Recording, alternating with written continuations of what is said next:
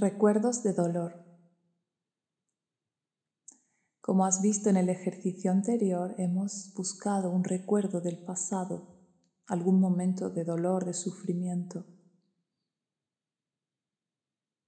Hemos trabajado con el primer recuerdo o con el más intenso que ha surgido de ti, el más importante o quizás aquel con el que te sientes más preparada para trabajar en este momento pero estoy segura de que ha habido muchos más momentos de sufrimiento, muchos más momentos difíciles en tu vida. Así que ahora vas a coger tu libreta y vas a hacer una lista, vas a anotar los momentos de mayor sufrimiento de tu vida, momentos concretos, instantes en los que recuerdes un gran dolor, no importa si pudiste gestionarlo en su momento o no.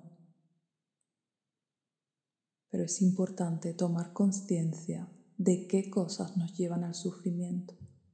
Así que te animo a tomarte tu tiempo a lo largo de esta semana y recapitular un poco tus experiencias del pasado, desde las más dolorosas, las más importantes, a las que quizá no lo son tanto, pero también te dolieron en su momento. Me gustaría que fueses anotando esos momentos, qué pasó y cómo te sentías, cuál era el conflicto, qué cosas pensabas en ese momento, qué hubieras necesitado,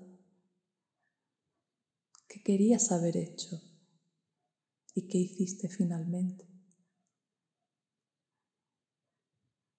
Primero anota esos momentos, haz una lista con todos los momentos que recuerdes o con algunos de ellos si son muchos.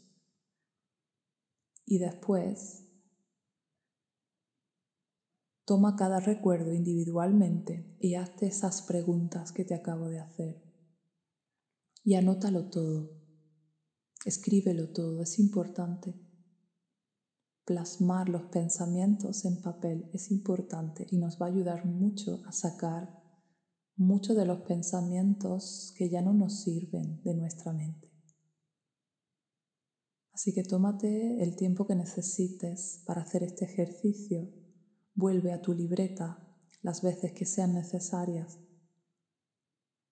Anota todos los recuerdos que te vengan de momentos de dolor o de sufrimiento y luego analízalos un poco cada uno de ellos. ¿Qué pasó? ¿Cómo me sentí? ¿Qué necesitaba?